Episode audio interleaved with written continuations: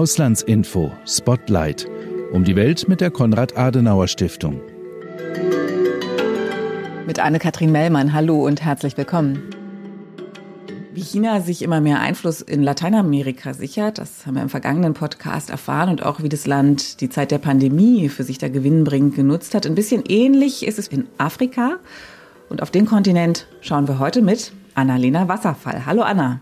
Hallo Anne. Anna, du hast ja selbst fünf Jahre in Afrika gelebt, in Namibia, dort drei Jahre für die CAS gearbeitet, hast schon den gesamten Kontinent bereist. Was genau machst du im Moment bei der Stiftung? Ich arbeite seit ähm, Anfang 2019 als Referentin für Westafrika bei der CAS hier in Berlin. Das heißt, ich bin ähm, zuständig für vier ähm, Länder beziehungsweise Mehrländerprojekte im Senegal, in Côte d'Ivoire, in Mali und in Ghana. Da sitzen die Büros, die ich entsprechend betreue. Und das sind äh, vier von insgesamt 19 Länder- und Regionalprogrammen, welche die Kasse in Subsahara eben insgesamt umsetzt. Die Kasse hat auch dazu gearbeitet, was während der Pandemie dort passiert ist, wie China sich versucht hat, dort weiter zu profilieren. Interessant ist ja, dass sich China eigentlich, obwohl es Problemverursacher war, dort in Afrika mehr so als Problemlöser dargestellt hat. Kannst du kurz erklären, wie China genau geholfen hat während der Pandemie? Ich denke, das, was so am präsentesten war, eben auch hier in Europa, was am meisten wahrgenommen worden ist, ist eben diese sogenannte Masken- beziehungsweise später eben auch ähm, Impfdiplomatie. Die startete China eigentlich äh, schon relativ früh, eben im März äh, 2020, im Rahmen einer großen Spenden- und Verkaufskampagne. Also im Prinzip Prinzip unmittelbar, nachdem sie die Pandemie eben quasi vor der eigenen Haustür unter Kontrolle gebracht äh, hatten. Diese, diese Spenden- und Verkaufskampagne beinhaltete eben ne, wirklich alles von Masken, Covid-Testkits über Desinfektionsmittel, aber eben auch äh, medizinisches Equipment und äh, ging auch an die unterschiedlichsten Empfänger, also sowohl ähm, auf ne, höchster Ebene an Regierungen und Ministerien, äh, bis hin zur lokalen Ebene, wo eben Unternehmer und auch zum Beispiel religiöse Gemeinschaften äh, die Empfänger von äh, solchen Spenden waren. Was in dem Kontext ganz interessant ist, das war eben nicht nur die chinesische Regierung, also nicht nur die Kommunistische Partei Chinas, die diese Spenden in Afrika oder diese Verkäufe in Afrika eben auch initiiert hat. da waren auch eine Vielzahl an Unternehmen, sowohl staatlicher als auch privater Natur zum Beispiel involviert. ein Beispiel ist Huawei, oder auch die China Airport Construction Group, die zum Beispiel Masken im Togo gespendet hat, äh, wo sie eben den internationalen Flughafen äh, modernisiert. Äh, oder auch die Jack Ma Stiftung. Ich denke, Jack Ma ist den meisten ein Begriff als Gründer von ähm, Alibaba. Und der spendete zum Beispiel 1000 Schutzanzüge und 20.000 Testkits und 100.000 Masken tatsächlich für jedes afrikanische Land. Also da ist wirklich relativ viel passiert. Es war eine ganz massive, umfassende Kampagne, ja. Und wie haben äh, die Menschen darauf reagiert? Ähm, also prinzipiell kann man natürlich sagen, dass die Hilfe ganz im Allgemeinen natürlich sehr gerne angenommen worden ist, auch einfach aus dem Grund, äh, dass sie natürlich ganz dringend äh, benötigt wurde. Trotzdem gab es auch immer wieder äh, kritische Reaktionen und auch kritische Momente. Und in dem Kontext muss man sich auch so ein bisschen vor Augen führen, dass diese große Spendenbereitschaft von Seiten Chinas zum Teil mit Sicherheit eben auch dazu diente, äh, dieses eben zum Teil sehr kritische Bild von China äh, zum Positiven zum Wandeln. Du hast es vorhin schon angesprochen. China wurde zu Beginn natürlich erstmal als Auslöser der Pandemie wahrgenommen, als Verursacher und äh, stand eben auch in der Kritik, wie es halt eben ne, zu Beginn der Pandemie äh, mit dem Ausbruch umgegangen ist in Bezug auf das Informationsmanagement etc. Da gab es natürlich dann Bemühungen, dieses, dieses Bild in der afrikanischen Öffentlichkeit äh, ja wieder ins Positive zu verkehren. Also so ganz uneigennützig war das nicht. Es war im Grunde eine groß angelegte PR-Kampagne, um sich da ins richtige Licht zu rücken. Also du hast auch von Verkauf gesprochen. Es waren jetzt nicht nur Gratis-Zuwendungen, sondern ich glaube, da wurden auch Verkäufe sozusagen vorbereitet. Also erstmal Gratislieferungen äh, gebracht, um dann später dasselbe Produkt zu verkaufen. Also es ist so ein Geben und Nehmen zugleich. Es geht auch immer darum, glaube ich, wirtschaftliche Zusammenarbeit in die Wege zu leiten. Was war denn da vielleicht auch der Vorteil für die afrikanischen Länder in diesem Moment? Also sind ja alle auch in eine Schieflage geraten äh, durch Covid wirtschaftlich. Wo hat China denn da äh, auch tatsächlich sich engagiert und geholfen? Wir wissen ja alle, dass China und Afrika ein sehr enges wirtschaftliches Verhältnis haben. Da bestehen ganz viele verschiedene Austauschbeziehungen. Aber natürlich, und auch das ist bekannt, stehen eben ganz viele afrikanische Staaten bei China in der Schuld, also finanziell Teil. Das hat sich natürlich jetzt im Pandemie-Kontext äh, zum Teil eben auch noch weiter äh, verschlechtert, wenn man so möchte. Weil natürlich ist die Pandemie nicht nur eine gesundheitspolitische Krise, sondern eben auch eine wirtschaftspolitische Krise in Afrika. Und diese Schuldenkrise verschärfte sich äh, in vielen Ländern im Kontext der Pandemie. Und China als größter Gläubiger spielte natürlich da eine wichtige Rolle und hat sich äh, ja in diesem Zuge tatsächlich dann auch stärker als bisher an den internationalen Bemühungen beteiligt, äh, indem es sich zum Beispiel an der G20-Initiative zur Schuldenaussetzung äh, eben auch beteiligt hat, in dessen Rahmen die Schuldenzahlungen für die Länder erstmal ausgesetzt wurden, die eben tatsächlich am stärksten äh, betroffen waren von der Pandemie. Enorm wichtig für afrikanische Staaten. Ähm, kannst du erklären, Anna, warum Afrika überhaupt so wichtig ist für China? ein wichtiger Punkt, den ich gerade schon kurz angesprochen hatte, sind, ne, wie gesagt, natürlich die wirtschaftlichen Verflechtungen. Also das hat hat verschiedenste Dimensionen. Zum einen ist Afrika natürlich ein ganz wichtiger Absatzmarkt äh, für China. Hier werden ganz viele chinesische Konsumgüter geliefert und gekauft. Ähm, es ist natürlich ein Lieferant von äh, ganz essentiellen Rohstoffen, ne, die China aus Afrika bezieht. Es ist auch ein Industriestandort. Viele chinesische Firmen verlagern ihre Produktionsorte nach Afrika, auch weil die Lohnkosten eben sehr günstig sind. Äh, das ist ein wichtiger Teilaspekt. Es gibt mittlerweile verstärkt sicherheitspolitische Kooperationen zwischen Afrika und China.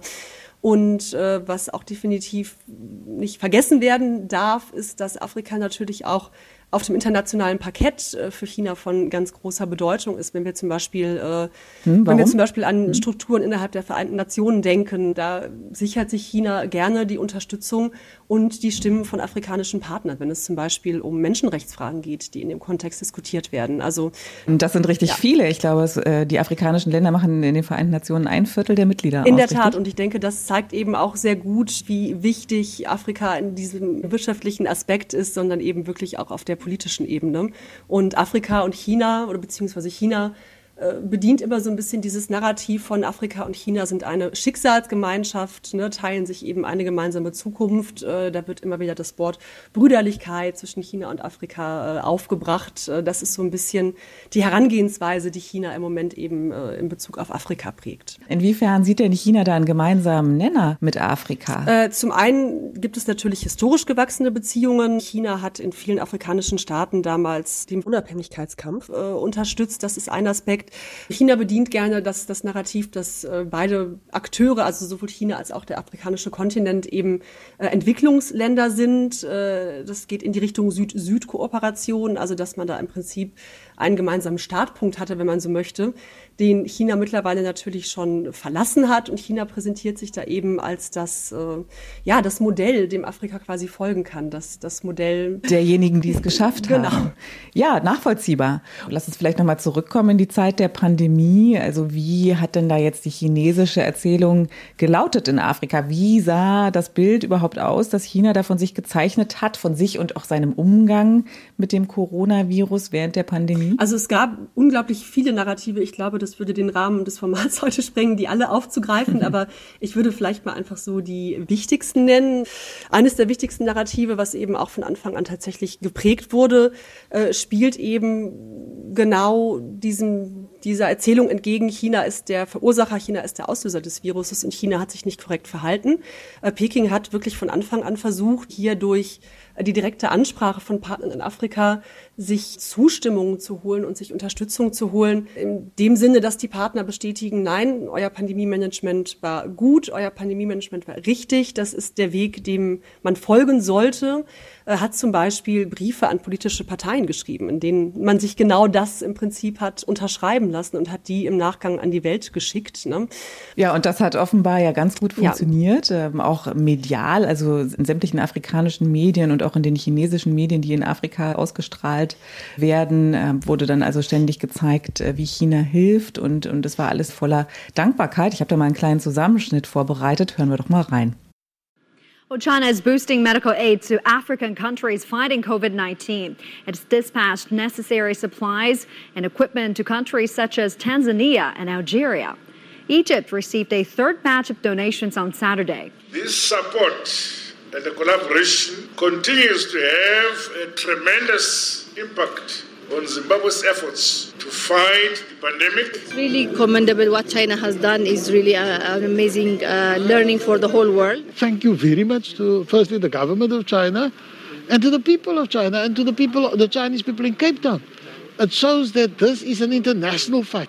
An International Fight, Anna. Das waren jetzt afrikanische Politiker. Was ist denn da los? Die klingen jetzt alle ziemlich weichgespült. Ist denn diese Dankbarkeit, äh, die da so geäußert wird, wirklich echt? Die Dankbarkeit ist mit Sicherheit echt, weil, wie gesagt, äh, das Equipment was gespendet worden ist, ist dringend benötigt worden. Und viele afrikanischen Staaten konnten das selber nicht leisten oder hätten das nicht leisten können ohne diese infrastrukturelle Hilfe. Dennoch ist man natürlich sicherlich nicht unkritisch gegenüber China. Also ne, die afrikanischen Partner betrachten das in der Regel schon sehr, sehr differenziert. Aber in dem Zusammenhang war der Bedarf mit Sicherheit so groß, dass ich schon davon ausgehen würde, dass die Dankbarkeit in vielen Fällen mit Sicherheit ehrlich war. Hm. Wie hat denn China eigentlich erklärt, woher dieses Virus gekommen ist? Zum Teil gab es gezielte Versuche, das könnte man jetzt fast eine Verschwörungstheorie nennen, wo China gezielt versucht hat, eben auch Narrative zu streuen, in denen erzählt wurde, das Virus wäre halt auch nach China eingebracht worden von außen. Also eine äh, beliebte Theorie, die unter chinesischen Offiziellen diskutiert wurde, war zum Beispiel die, dass das US-Militär das Virus nach China eingebracht hat, um eben China dann äh, als den globalen Bösewicht quasi dastehen zu lassen. Und auch solche Narrative wurden in dem Kontext eben äh, durchaus äh, proaktiv gestreut. Andere Kontinente, andere Verschwörungstheorien. China hat auf jeden Fall versucht, massiv Einfluss zu nehmen, auch auf die mediale Berichterstattung mit den eigenen Medienunternehmen, Nachrichtenagenturen und so weiter ist das ja leicht. Die sind sowieso staatlich kontrolliert und gelenkt. Aber wie sieht's mit den anderen aus in Afrika, Anna? Zum einen hat China auch in Afrika ganz massiv seine eigene Medienpräsenz selber ausgebaut. Ne? Das lässt sich sagen, das ist ein ein Trend, den wir in den letzten Jahren ganz verstärkt äh, beobachten können. 2012 äh, zum Beispiel wurde ein Ableger des China Global Television Networks, also CGT in Africa in Nairobi gegründet. Äh, und hier wird eben ganz massiv daran gearbeitet, chinesische Narrative zu verbreiten. Es gibt ne, monatliche Magazine wie Chin Africa, die sich eben auf die Berichterstattung der sino-afrikanischen Beziehungen fokussieren. Es gibt mittlerweile auch eine afrikanische Ausgabe der China Daily, also eine englischsprachige Zeitung, welche welche vom Propagandaministerium der KPCH, also der Kommunistischen Partei Chinas, herausgegeben wird. Man fokussiert sich verstärkt auf Radiosendungen und versucht aber eben auch seinen indirekten Einfluss äh, auf die afrikanischen Medien auszudehnen, indem man zum Beispiel ähm, ja afrikanische Journalisten auch verstärkt nach China holt über Stipendien um den Journalisten zum einen eben ne, China nahezubringen, die chinesische Sichtweise nahezubringen und ihnen aber tatsächlich auch die Funktion der Medien nach dem chinesischen Verständnis nahezubringen, die ja nun doch deutlich anders ist als unser Verständnis äh, von Medien. Ja, aus chinesischer Sicht sind die Medien eher ein ganz klares Propagandainstrument für den Staat. Ein bisschen ähnlich, aber viel weniger sichtbar als dieser mediale Großangriff während der Pandemie ist, glaube ich, die Parteiendiplomatie in Afrika gelaufen. Vielleicht kannst du uns das noch kurz erklären. Zum einen, also die Parteienzusammenarbeit ist natürlich auch nichts Neues. Auch das äh, läuft schon äh, seit geraumer Zeit, aber es ist tatsächlich eben jetzt im Rahmen der Pandemie doch nochmal, ja, verstärkt äh, in diese Richtung gearbeitet worden. Und es ist eben auch die Pandemie genutzt worden, äh, um hier zum Beispiel nochmal einfach neue Bereiche der Zusammenarbeit zu etablieren. So hat man zum Beispiel eben äh, innerhalb von Parteileitungen eine Information dazu ausgetauscht von chinesischer Seite, äh, wie man die Pandemie am besten bekämpft. Und hier existieren mittlerweile einfach wirklich mit äh, sehr, sehr vielen afrikanischen Parteien relativ enge Austauschbeziehungen. Und auch chinesische Diplomaten in Afrika hatten da offenbar ihre Agenda während der Pandemie. Anna, kannst du uns dazu kurz was sagen, was unsere Studie da zutage gefördert hat? Äh, die chinesischen Diplomaten haben sich im äh, Kontext der Pandemie, und das ist eben auch eine relativ neue Entwicklung, äh, in den sozialen Medien auf einmal relativ stark geäußert, beziehungsweise haben über die sozialen Medien eben auch dazu beigetragen, diese chinesischen Narrative weiter zu verbreiten. Ne, man muss sagen, davor hatten tatsächlich viele Diplomaten in Afrika überhaupt keinen Twitter oder keinen Facebook-Account. Und äh, man hat eben dezidiert gesehen, dass ne, sich viele eben Social Media Accounts angelegt haben im Pandemie-Kontext, um eben halt auch, ja, ne, dann wie gesagt dazu beizutragen, äh, diese Narrative zu verbreiten. Und das ist eben so ein Trend, den man auch so ein bisschen beobachten kann, dass China sich eben mittlerweile nicht mehr nur auf die klassischen Medien verlässt, sondern äh, eben auch mehr und mehr die Präsenz äh, in den sozialen Medien halt stetig ausbaut im Ausland. Und äh, am Ende ist wahrscheinlich der Eindruck entstanden, äh, dass die Pandemie für China doch auch in Afrika ein Erfolg war. Oder wie würdest du das resümieren? Also ja, es, es gab äh, ja auch, wie gesagt, immer Schwierigkeiten. Ganz zu Beginn gab es einen diplomatischen Vorfall, äh, der da die, die Beziehungen wirklich erstmal massiv belastet hat. Das nannte sich die sogenannte ähm, Guangzhou-Krise wo afrikanischstämmige Menschen, die in Guangzhou, das ist die Stadt mit der größten afrikanischen Bevölkerung äh, in China leben, äh, die wurden massiv diskriminiert, äh, weil man in China fürchtete, dass sie eine neue Welle des Covid-Virus verbreiten würden in der Stadt. Ne, die wurden aus ihren Wohnungen geschmissen, durften nicht mehr in Hotels und Restaurants. Das wurde natürlich gefilmt, verbreitete sich in den sozialen Medien und kochte in Afrika extrem hoch und führte wirklich zu einer Belastung der Beziehungen zwischen Afrika und China, wie man sie so tatsächlich seit längerer Zeit nicht mehr gesehen hatte.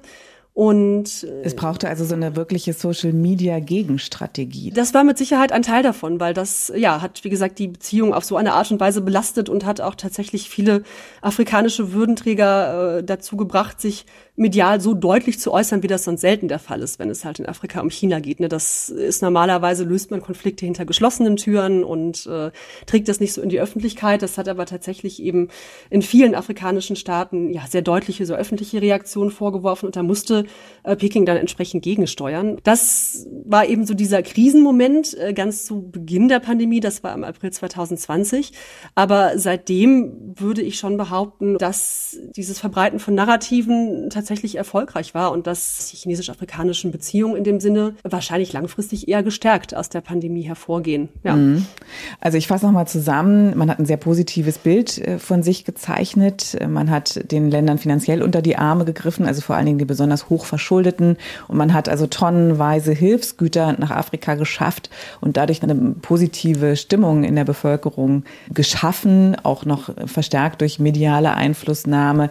Jetzt sieht das ja so aus, als sei da nur China aktiv gewesen. Ganz so ist es aber nicht. Also die EU, ein traditionell starker Partner der, der afrikanischen Länder, hat da auch nicht tatenlos rumgesessen.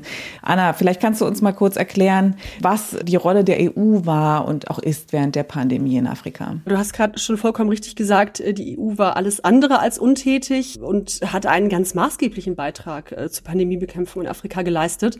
Und das in erster Linie durch diese eine sogenannte Team Europe Initiative, die ja Anfang 2020 ins Leben gerufen wurde wurde und in deren Rahmen insgesamt 20 äh, Milliarden Euro bereitgestellt wurden, um jetzt nicht nur Afrika, aber eben Partnern äh, auf der ganzen Welt im Kampf gegen Covid äh, zu helfen. Das bezieht sich sowohl eben auf die unmittelbare Eindämmung des Virus und ne, der Sofortunterstützung als eben auch äh, langfristigen Herausforderungen, die sich durch die Pandemie ergeben. Äh, natürlich sind im Rahmen der COVAX-Initiative wahnsinnig viele Impfstoffe geschickt worden, auch durch die Europäische Union. Es lief viel finanzielle Unterstützung von wichtigen afrikanischen Stakeholdern wie der Afrikanischen Union im Rahmen von Kooperation mit der World Health Organization. Also Europa hat ganz, ganz viel gemacht. Das Problem, würde ich sagen, ist, dass es halt einfach viel, viel weniger sichtbar war als äh, Chinas Agieren, was eben ja zum einen an der Natur der Hilfe liegt. Ne? Es lässt sich einfach schlechter in ein griffiges Narrativ verpassen, wenn man finanzielle Unterstützung leistet. Es lässt sich äh, schlechter herausstellen, was man selber als Akteur gemacht hat, wenn das eben im Rahmen von multilateralen äh,